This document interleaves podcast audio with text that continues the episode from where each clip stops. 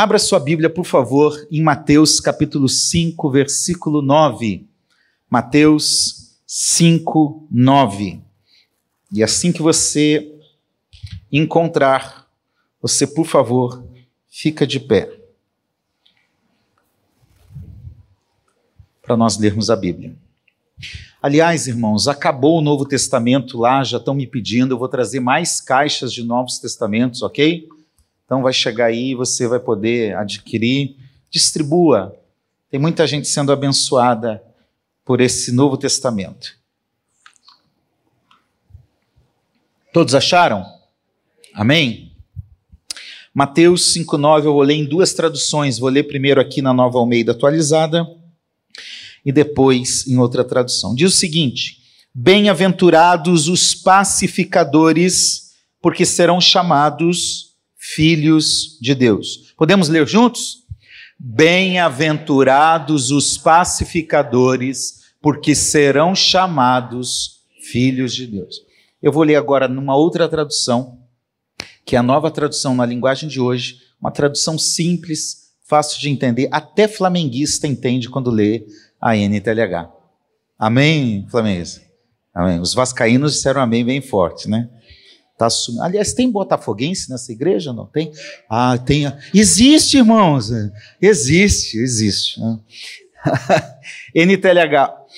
Felizes as pessoas que trabalham pela paz, pois Deus as tratará como seus filhos. Amém? Senhor, é a tua palavra que nós lemos e é sobre ela que nós vamos falar. Pedimos que o Senhor tenha espaço em nosso coração, em nossa mente, que o Senhor fale conosco e nos ajude a entender a tua palavra, e mais do que entender, nos ajude a praticar a tua palavra. Assim nós oramos em nome de Jesus. Amém. Pode se assentar. Eu quero falar sobre esse tema Felizes os que trabalham pela paz. Ah, todo ano a Sociedade Bíblica ela decide, ela escolhe um tema para tratar. Esse ano o tema foi a Bíblia e a paz, por isso que o Novo Testamento que muitos adquiriram tinha a ver com esse tema, semeando a paz. Então, diante disso, eu quero refletir sobre esse tema que eu acho importante. Afinal, nós precisamos da paz que vem de Deus e viver essa paz. Ah, nós lemos o Evangelho de Mateus. O Evangelho de Mateus é um evangelho escrito próximo do ano 70 depois de Cristo, bem depois das cartas de Paulo. E ele está em primeiro lugar no cânon, aqui na ordem dos livros do Novo Testamento, porque Mateus ele consegue fazer uma ponte entre o Antigo e o Novo Testamento. Então, ainda que outros livros tenham sido escritos antes, as cartas de Paulo, outros evangelhos como Marcos tenham sido escritos anteriormente, Mateus está aqui para fazer essa conexão entre o que está terminando no Antigo Testamento e o que está iniciando no Novo. E por isso que exatamente nesse evangelho, várias vezes Mateus vai dizer assim: isso está acontecendo para que se cumprisse o que havia sido dito pelo profeta tal. Mateus fala muito esse termo, essa expressão. Porque Mateus ele fala tudo que era promessa no Antigo Testamento está se cumprindo agora em Cristo Jesus, numa nova realidade. E diferente dos outros evangelistas, Mateus ele dá um valor especial e superior aos ensinos de Jesus. E ele pega esses ensinos e organiza esses ensinos em cinco blocos. Então, quando a gente lê Mateus, a gente encontra esses cinco blocos de ensinos que ocupam boa parte do Evangelho. E o primeiro grande ensino de Jesus é o que nós temos entre o capítulo 5 e o capítulo 7, que nós conhecemos como o Sermão do Monte.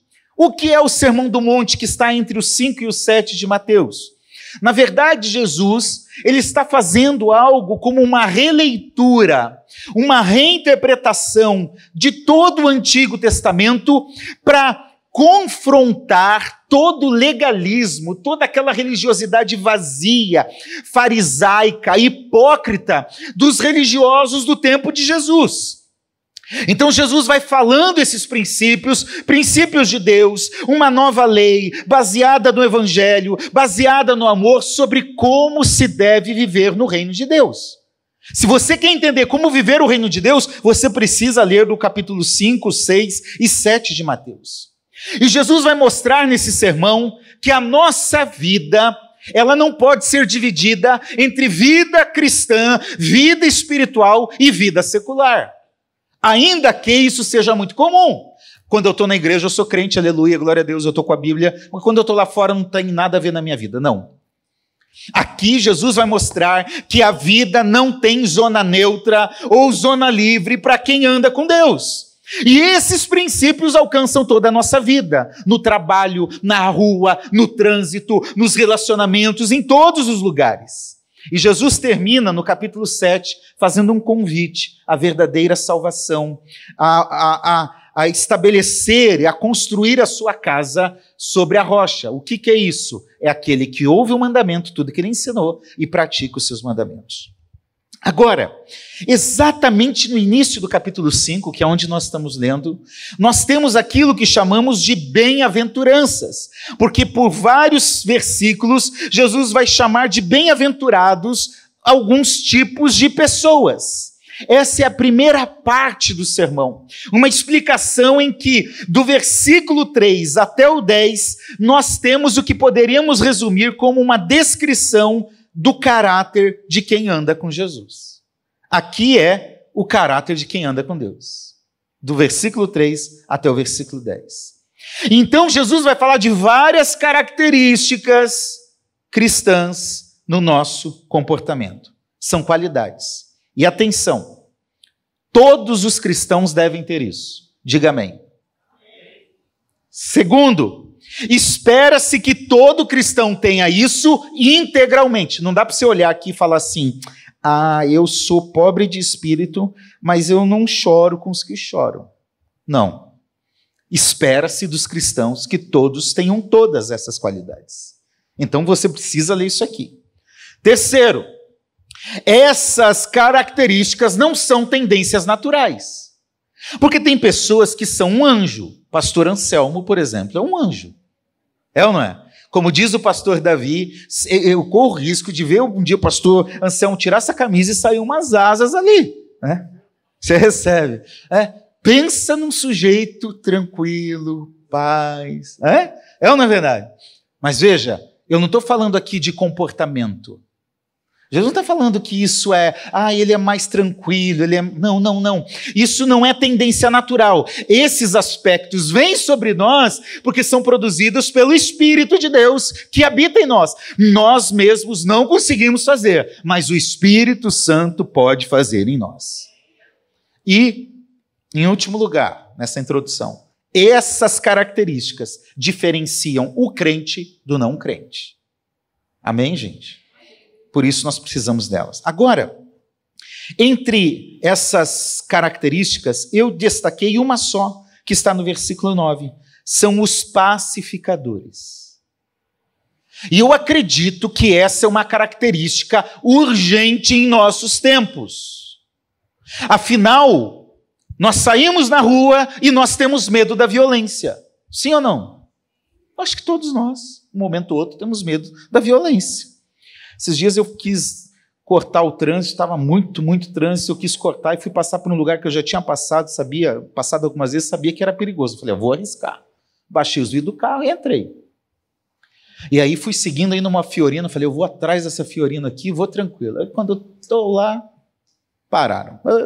Para aí, não sei o quê. E um de lado, outro do outro. Aí o cara apontando a arma para mim, falou, Ei, onde você está indo? De onde você está vindo? Eu falei, eu estou indo trabalhar, estou indo para o centro trabalhar. Ah, mas o que, que você faz? Eu sou pastor. Ô, oh, pastor, é só meu trabalho, tranquilo, pastor. Oh, vou passar o rádio aqui, tá tudo tranquilo, vai em paz. tá bom, tá bom. Fui em paz. A violência está aí, a gente enfrenta todos os dias. Então nós precisamos falar sobre isso. Nós estamos vivendo um tempo de guerras, e guerras que podem surgir a cada dia. De vez em quando a gente ouve um ataque terrorista. Briga, ira, raiva, polarização política, um grupo contra o outro. Um grupo sem falar com o outro. E gente ficando maluco aí. Então gente precisa falar sobre pacificação. E eu quero destacar quatro lições sobre o que a pacificação pode nos proporcionar. Amém? Primeiro lugar, por meio da pacificação, nós nos tornamos cidadãos do reino de Deus. Amém? Gente, você, sabe, você anda com gente que fala um assunto constantemente. Né? Tem gente que você anda que sempre está falando aquilo. Isso quer dizer que aquele assunto é importante para aquela pessoa. Quando nós olhamos para os evangelhos, nós percebemos que o assunto que Jesus mais fala é o reino de Deus. O reino é o assunto que predomina as conversas de Jesus. Há mais de 100 referências nos evangelhos sobre o reino de Deus. E destas 100, 50 estão em Mateus. Só que Mateus não usa a expressão reino de Deus. Ele prefere a expressão reino dos céus, que é a mesma coisa, mas reino dos céus para o leitor judeu que estava lendo o evangelho era melhor do que falar reino de Deus, porque o judeu preferia não expressar o nome de Deus. Então, o reino é o assunto que Jesus mais fala. E se esse é o assunto que Jesus mais fala, eu tenho que me preocupar. Eu tenho que conhecer, eu tenho que me aprofundar. Aqui, nessas bem-aventuranças, o primeiro e o último, a primeira e a última recompensa é: porque deles é o reino de Deus.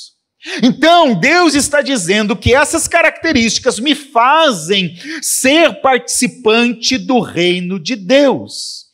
John Stott, quando comenta esse texto, ele diz: está claro nos ensinos de Jesus, aqui no Sermão do Monte, que o reino de Deus é uma realidade presente que podemos receber herdar ou entrar agora. Então, o convite de Jesus durante os seis, três anos de ministério foi: entrem no reino. O reino de Deus chegou. O reino de Deus está entre vocês. O reino de Deus está aqui. Agora, venham fazer parte desse reino. Esse é o chamado. Pode passar, por favor. Então, esse é o chamado, é entrar no reino de Deus. Agora a pergunta é: o que é o reino de Deus? Como eu faço parte? Porque muita gente não sabe. Então, o reino de Deus não é um reino físico. O reino de Deus não tem a ver com um governo, com uma cidade, com um palácio físico, não. E isso frustrou os judeus da época de Jesus. Eles esperavam um rei físico, militarista, nacionalista, que entrasse em Jerusalém, destruísse os romanos e impusesse um reino como o reino de Davi e voltasse eh, levar Israel à glória de outrora. E aí Jesus vem e diz assim: Ei, o meu reino não é deste mundo. Então, o reino de Deus tem a ver com o lugar, uma esfera de domínio onde Cristo governa sobre aqueles que lhe pertencem. Então, se eu pertenço a Jesus, Ele é rei na minha vida e o reino de Deus está dentro de mim. Se na minha casa é Jesus que governa, ali está o reino de Deus. Se nessa igreja Ele é o centro de todas as coisas, aqui está a extensão do reino de Deus. Onde Cristo governa, ali está o reino. Por isso que o reino é dinâmico, o reino não é estático, não é parado, não é físico. Não, é uma perspectiva que chegou com Jesus e que é uma perspectiva futura. Ou seja, Jesus veio e falou: Olha, comigo está chegando o reino. Mateus diz isso. Ele chegou e começou a pregar o evangelho do reino. Mateus 4,23. Aí Agora uma perspectiva de futuro. Eu vou vivendo o reino de Deus até um dia, quando Cristo irromper esse céu, buscar a sua igreja, nos levar para morar com Ele e estabelecer o seu reino final, que será um reino perfeito do governo de Cristo. Então nós já vamos vivendo o reino, mas um dia viveremos plenamente quando Ele voltar para nos buscar. Quando Jesus fala sobre o reino, os religiosos dessa época ficaram chocados. Eles queriam um reino poderoso, militar, mas não é isso. E aí nós vamos ver que a diferença entre reinos. Porque Jesus vai mostrar quais são os valores desse reino. Ele vai dizer: olha, se você quer ser o maior, você tem que ser o. Que negócio é esse, Jesus? Você está brincando comigo? É diferente. Jesus disse: aquele que se exaltar será. Jesus disse que no reino de Deus, o centro não somos nós, mas nós somos chamados para servir. Então, no reino de Deus, nós não somos servidos, mas nós servimos. No reino de Deus não é importante ter coisas, no reino de Deus é importante ser alguém diferente, ser alguém com um caráter transformado. O reino de Deus, o pecador miserável, condenado ao inferno, é perdoado, é resgatado, é redimido, é santificado, é glorificado e um dia vai morar com Jesus. E o judeu ficava doido com isso. Como que pode ele perdoar essa mulher adúltera? Como que pode ele ir falar com o samaritano? Como que pode? Esse negócio está errado. E Jesus diz: é exatamente, essa é a perspectiva do reino. No reino de Deus, a gente não se limita a espaços físicos. Nós celebramos aqui porque a igreja é a extensão de uma comunidade reunida. Mas em vez de ter só aqui é, vida no culto, nós passamos a ter culto na vida, na segunda, na terça, na quarta, na quinta, em todos os lugares. A nossa vida passa a ser uma vida do reino de Deus. Então, o reino de Deus é viver numa outra dimensão, numa outra realidade. É viver num, no, no espírito, é viver sob as lógicas não do mundo, não dessa realidade, vocês me conhecem, eu já preguei aqui várias vezes, eh, apesar de ter a minha preferência política, eu repito o que disse e venho dizendo há dois anos que eu estou nessa igreja. Eu não acredito que nenhum político pode mudar a história do país. Eu não acredito que pode ser o melhor que for que subir lá vai mudar alguma coisa. Mas eu acredito que quando nós nos submetemos ao senhorio de Cristo e nós mudamos o nosso comportamento, e aqui mais de 100, 200 pessoas mudando o comportamento, nós vamos viver uma outra realidade, porque quem pode mudar o país é a igreja cheia de Jesus e cheia do Espírito Santo. É quando a gente vive numa outra dimensão e a gente não aceita a, a lei da vantagem, o jeitinho, a malandragem que o brasileiro está acostumado a ter. Não, ele rejeita isso. E é essa dimensão que Deus nos chama a viver. Ele nos libertou de um reino, de um império das trevas, para um outro reino, para o reino do seu Filho amado. Nós fazemos parte do reino de Deus. Nós vivemos numa outra dimensão e numa outra realidade. Então eu quero te fazer um convite. Vem, vem viver o reino. Venha viver a dinâmica do reino. Venha ser diferente. Venha viver como Deus quer que você viva. Amém? E aí, como cidadãos do reino, nós conseguimos viver a paz que excede todo entendimento, mesmo em meio aos caos e aflições do mundo. Amém? Segunda lição. Por meio da pacificação, nós desfrutamos da verdadeira felicidade. Alguém aqui não quer ser feliz? Levante a sua mão. Se tiver, por favor, vem aqui que nós vamos orar agora e repreender esse negócio da sua vida. Acho que todo mundo quer ser feliz. Ser feliz é o grande alvo da humanidade. Há alguns anos eu li uma reportagem numa revista e a, a reportagem era sobre felicidade e a reportagem dizia o seguinte: felicidade é um truque. Um truque da natureza concebido ao longo de milhões de anos com uma só finalidade: enganar você.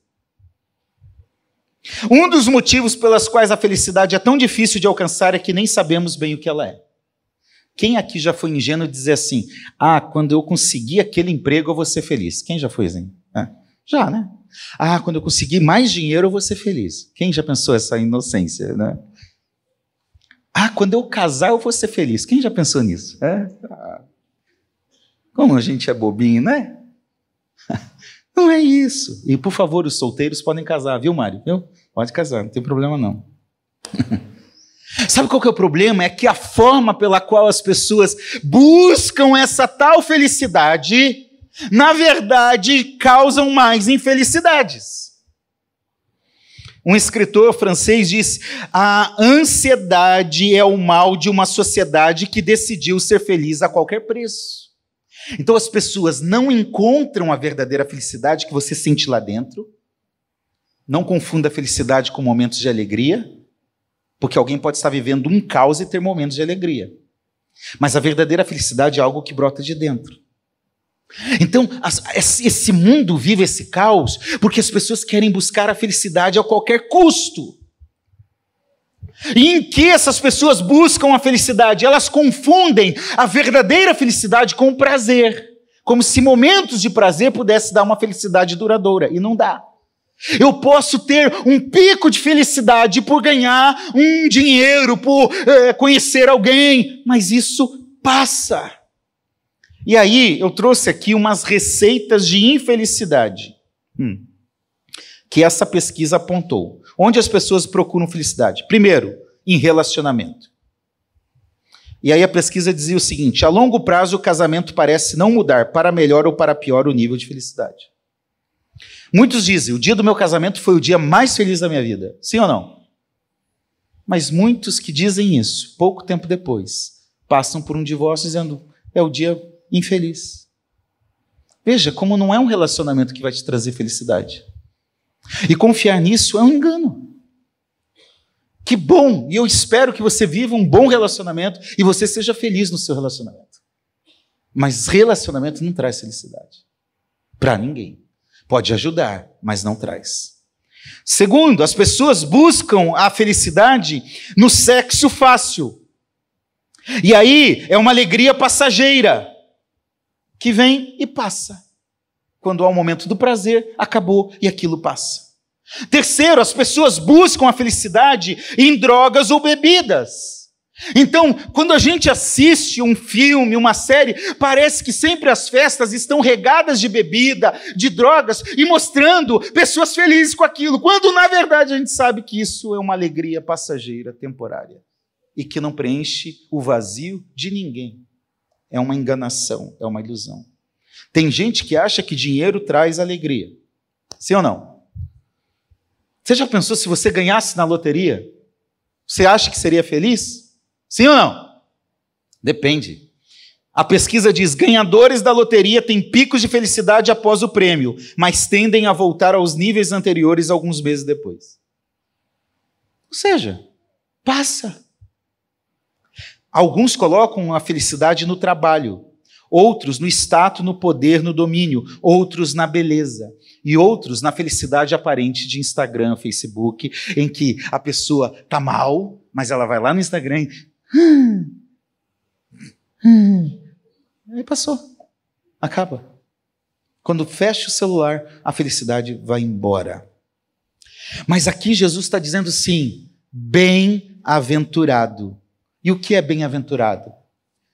Bem-aventurado é, é abençoado, é um, é um abençoado feliz, é, é alguém que é digno de ser felicitado, é o que a Bíblia diz. E o termo bem-aventurado no grego é macarios, que quer dizer plenamente feliz e satisfeito.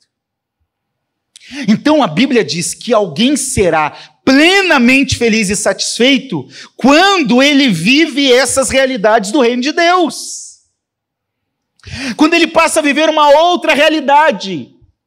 Felicidade verdadeira é aquele que é feliz aos olhos de Deus, que vive a vontade de Deus, que agrada o propósito de Deus.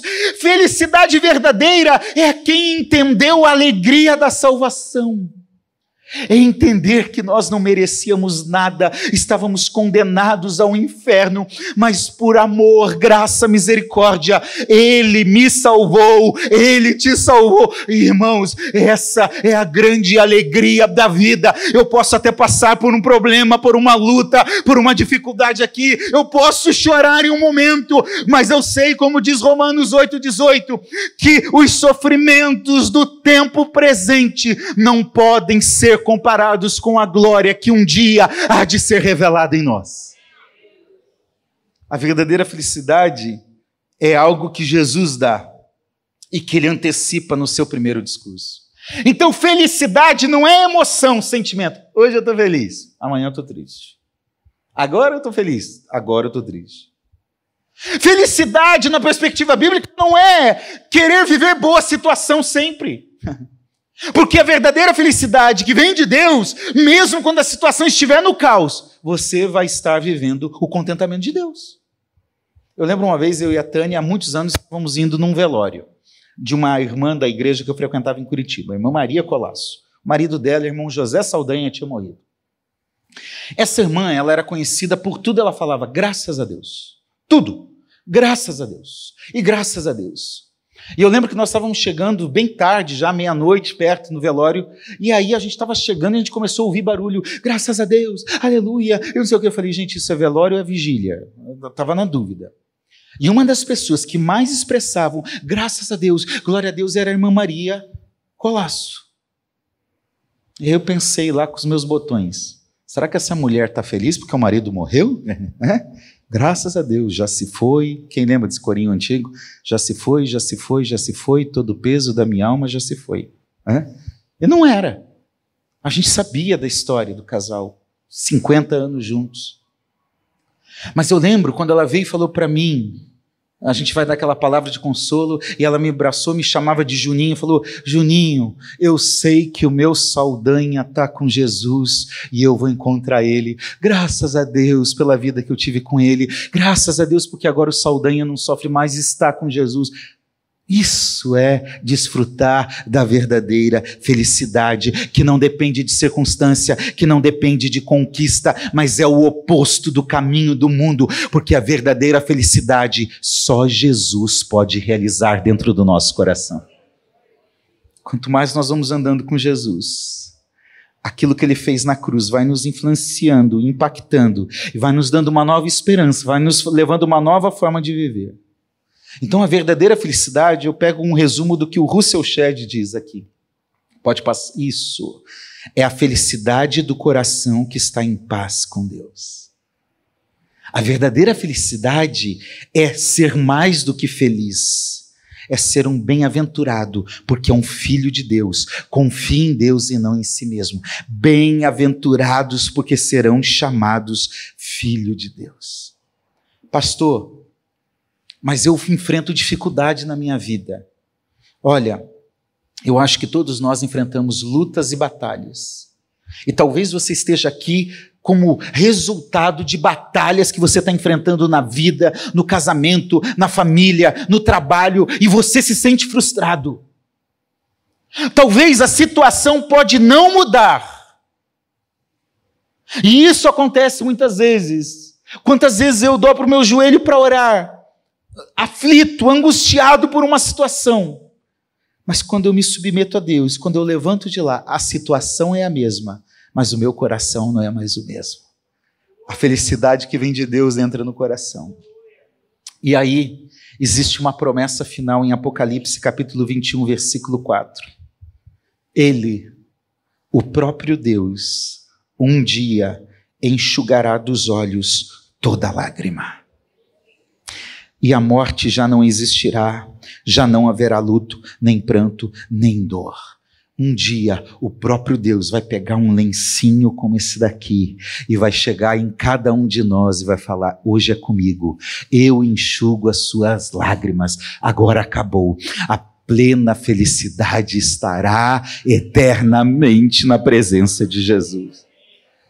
A gente pode até chorar aqui, mas isso um dia vai acabar e vai acabar porque ele nos levará para morar com ele. Em terceiro lugar, por meio da pacificação, nós vivemos a verdadeira paz. As pessoas não entendem bem o que é paz.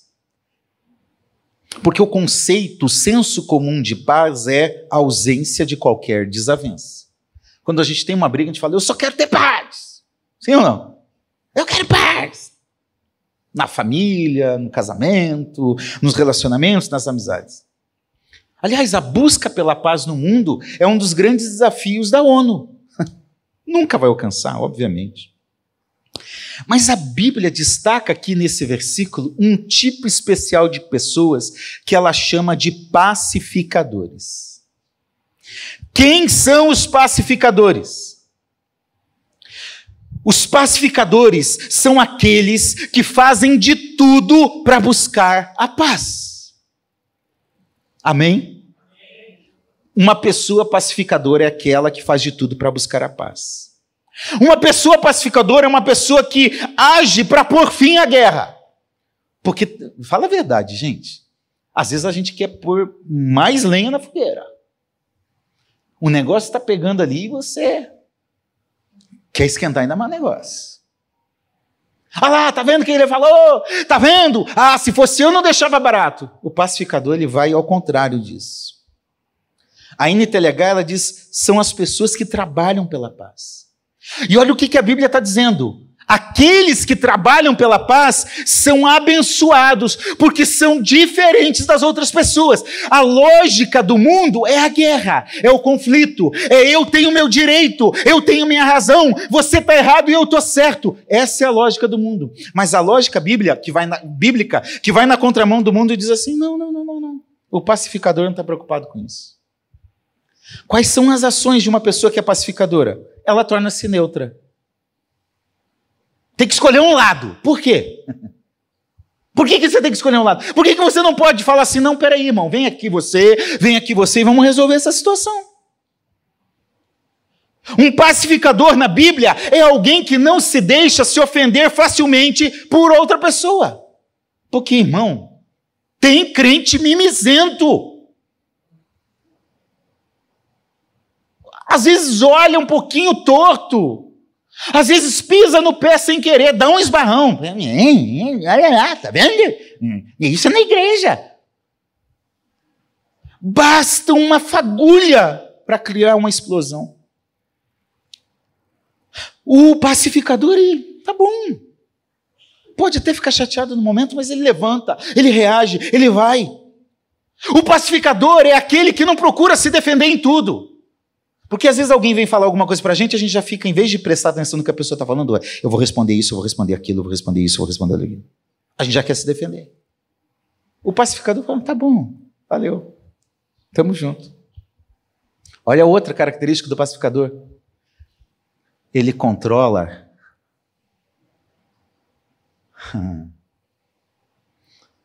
Porque muitos problemas surgem daqui, ó, da língua. A gente quer falar, quer falar, quer falar. Porque o pacificador ele sabe se calar. O pacificador está disposto a ser humilhado. E aí? Pergunte para a pessoa que está ao teu lado: você está disposto a isso? a maioria das pessoas não estão. Eu quero os meus direitos. É, não é isso que a gente ouve? Eu tenho a razão.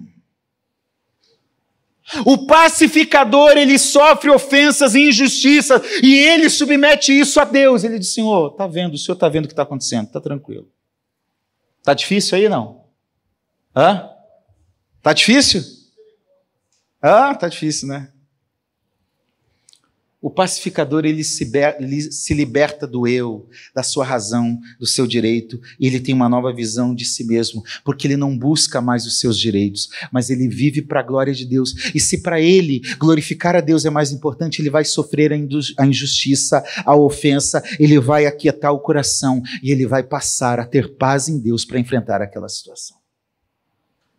Irmão, quando a gente está nervoso e que o outro está calmo, a gente que está nervoso perde o sentido. Sim ou não? É ou não é? Perde. Vou confessar um pecado aqui para vocês. Um dia, quando a gente estava lá nos primeiros anos de casamento, a gente não tinha dinheiro para nada. E nós fomos no mercado. E aí, ela falou assim: Eu quero um bolo. Estava grávida, eu quero um bolo. Eu não tinha dinheiro. E aquilo me deixou nervoso, não tenho dinheiro. E eu falei, mas você sabe que a gente não tem dinheiro. E comecei a vomitar um monte de coisa no meio do mercado. Ela simplesmente me abraçou e chorou. Ah, irmão, aquilo me quebrou. Uma outra vez a gente estava discutindo, né? Porque a gente discute também, tá, irmão? Viu? Principalmente lá no começo, começo do casamento. Hoje está mais em paz, mas no começo do casamento. Sempre, não, é, mas antigamente a gente, a gente perdia a classe, a gente começava a discutir, discutir, discutir. E aí ela simplesmente um dia olhou para mim e falou assim, eu discutindo ela aqui, né, baixinho, ela olhou para mim, eu te amo. Quebra! É ou não é verdade? Você está pronto para brigar e o outro vem falar assim, desse jeito. Então veja que o pacificador ele acaba com uma guerra rapidinho. E se o outro não quer, tá bom, irmão, fica aí discutindo, fica aí, fica na boa. Eu vou cuidar de mim mesmo.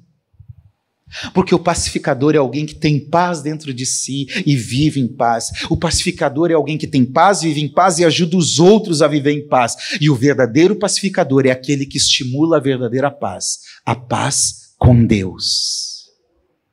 Então entenda, paz não é ausência de conflito. A paz bíblica é ter um coração em paz em meio à guerra. É a paz que guarda o coração, que guarda o entendimento. Eu lembro de uma história que eu li em 2016 de um irmão nosso chamado Alierza. Era filho de um dos grandes líderes árabes e ele era muçulmano. E ele se converteu. E ele foi decapitado porque tinha encontrado Jesus e aceitado Jesus. E aí pediram para ele dar a última palavra. Qual a sua última palavra? Ele disse assim: Eu morro feliz porque Jesus me deu paz. O pior momento da vida, havia paz. E aí eu faço a seguinte pergunta para você: diante de tudo que eu falei, é possível ser um pacificador? Pode passar, por favor. Martin Lloyd Jones diz: antes que você possa ser um pacificador, atenção, você terá de esquecer-se inteiramente de si próprio. Porquanto, por todo o tempo em que você estiver pensando só em si próprio, em atitude defensiva, não poderá agir devidamente como um pacificador. Você pode colocar a mão na sua cabeça e dizer assim: Fala, Deus. Esquece de você. Você vai viver a verdadeira paz. Essa verdadeira paz, ela tem uma perspectiva horizontal e vertical. Porque vertical, numa perspectiva vertical, ela vai ser a paz com Deus. E numa perspectiva horizontal, vai ser a paz com as pessoas que estão próximas de nós. Amém? A gente tem que aprender a, desenvolver a paz com quem ama a gente. Porque conviver com quem a gente ama também é difícil às vezes, não é não? Você pode amar a pessoa, mas às vezes você tem dificuldade. Eu sempre falo uma história, por exemplo, nós somos quatro irmãos. As, quando a gente se reúne lá em, em, em família, o primeiro dia aqueles beijos, abraços, oh, que saudade de você. Uh, e tudo sangue italiano fervendo. No terceiro dia já está me olhando torto. Irmão, sétimo, oito dias, tá na hora de ir embora, gente. A gente se encontra de novo ano que vem. A gente precisa desenvolver a paz com quem a gente ama.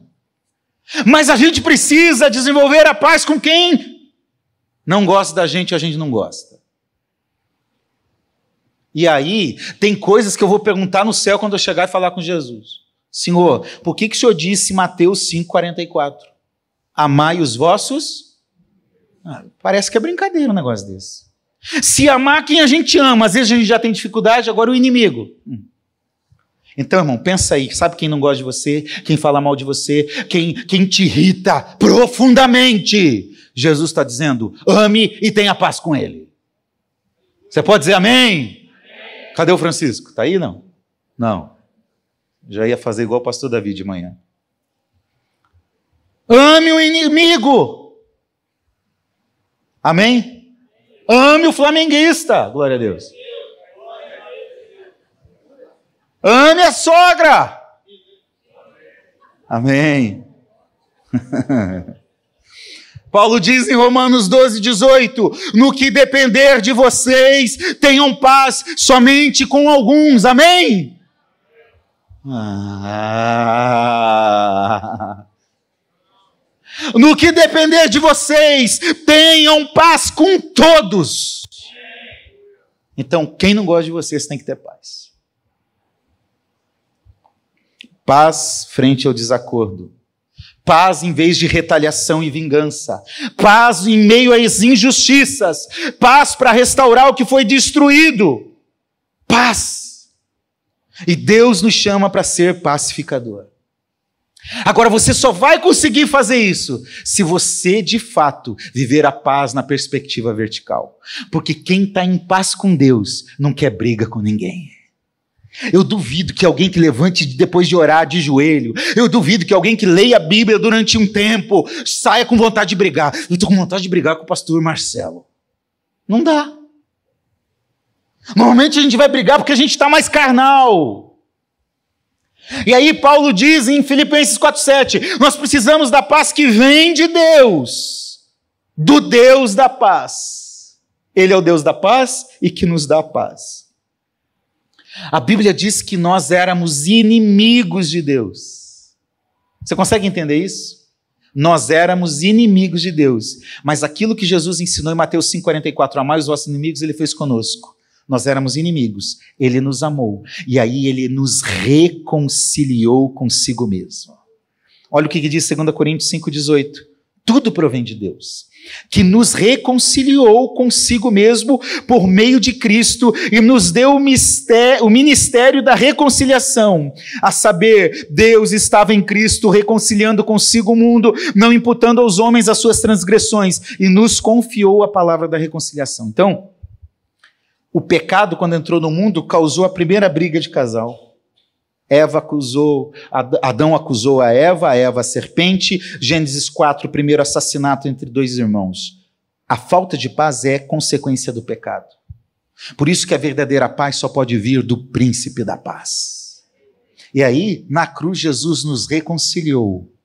E aí ele falou: agora que vocês se reconciliaram comigo, vocês têm um ministério, vocês têm que se reconciliar com os outros.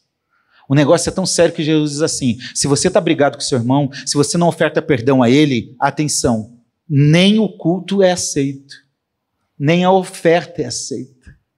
Nós precisamos da verdadeira paz. Em último lugar, por meio da, da pacificação, nós somos filhos de Deus.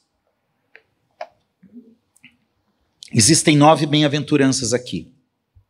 E quando eu olho as nove recompensas, eu vejo que essa parece ser a melhor recompensa. Ser chamado filho de Deus é igual ser, pertencer a Deus. Pertencer de fato a Deus. Atenção! O mundo vive uma ilusão mentirosa que diz assim: todo mundo é filho de Deus. Você já ouviu isso? Ah, e todo mundo é filho de Deus. Não é. Todos nós somos criados por Deus, mas nem todos são filhos de Deus. No Antigo Testamento são os anjos que são chamados de filhos de Deus. No Novo Testamento, filho de Deus no singular é apenas para Jesus. Mas aí, João capítulo 1, versículo 12 diz: Mas a todos quantos receberam, receberam a Jesus, deu-lhes o poder de serem feitos filhos de Deus. Quem é filho de Deus? Quem tem Jesus em sua vida. Então, exatamente porque eu sou filho de Deus, que eu preciso ser igual ao meu Pai. Se Ele é o Deus da paz, eu preciso ser como meu Pai e viver essa paz. Quem busca paz e ama até os seus inimigos está agindo segundo o caráter de Deus, segundo o padrão de Deus, porque Deus é o pacificador supremo e os seus filhos têm que seguir o seu exemplo. Amém? Alguém já falou para você que seu filho é a sua cara? Sim ou não? Você é a cara do pai, da mãe. Você parece o teu pai e a tua mãe. Isso tem coisa boa, mas tem coisa ruim. Sim ou não? Por exemplo, a Isabela, minha filha, ela fica desesperada quando alguém diz que ela se parece comigo. Porque ela quer se parecer com a mãe. Mas, às vezes, por exemplo, o meu filho neto, ele é mais parecido comigo fisicamente. Não sei se é para alegria, para tristeza dele, ele nunca falou nada. Né? Eu acho que isso é bom, parecer com o pai, para mim, é coisa boa. Mas tem coisa ruim. Eu já falei para vocês, eu não fico, é, eu, eu não gosto de palavrão, não gosto de xingar, não aprendi a xingar dentro da minha casa, e isso não faz parte do meu vocabulário. Quando eu estou irritado, principalmente no trânsito, eu fico conversando com o motorista que está na frente. Ele não está ouvindo, quem está ouvindo é minha esposa que está do meu lado, indignada. E eu fiz isso desde que os meus filhos eram pequenininhos. Então eu começo a falar, cara, sai daí, pelo amor de Deus. Ah, sai daí, lesma, tartaruga. Olha que atrapalho. Vai aprender a dirigir. Quando o cara tá comendo duas faixas assim, tá no meio, pegando duas faixas, falo, pagou dois IPVA, miserável, sai da frente. É, irmãos, é uma luta.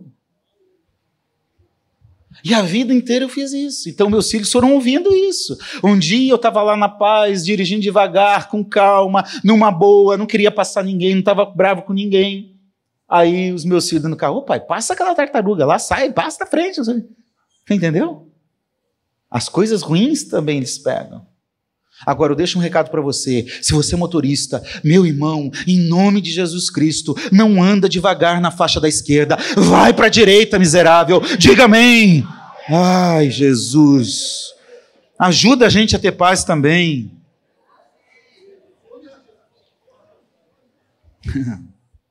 Então, quando eu sou pacificador, eu me assemelho ao meu pai.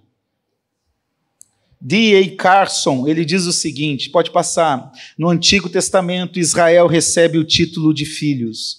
Agora o título pertence aos herdeiros do reino que são especialmente capacitados para promover a paz e assim refletir algo do caráter de seu Pai celestial. A minha pergunta é: Deus podia chegar aqui e falar assim: "Ei, você é a cara do Pai, porque você vive em paz". Você reflete isso de Deus? Sim ou não? A gente tem que se assemelhar a Deus, o nosso Pai da paz, e a Jesus, o nosso querido Jesus, que é o príncipe da paz, que nos reconciliou com Deus.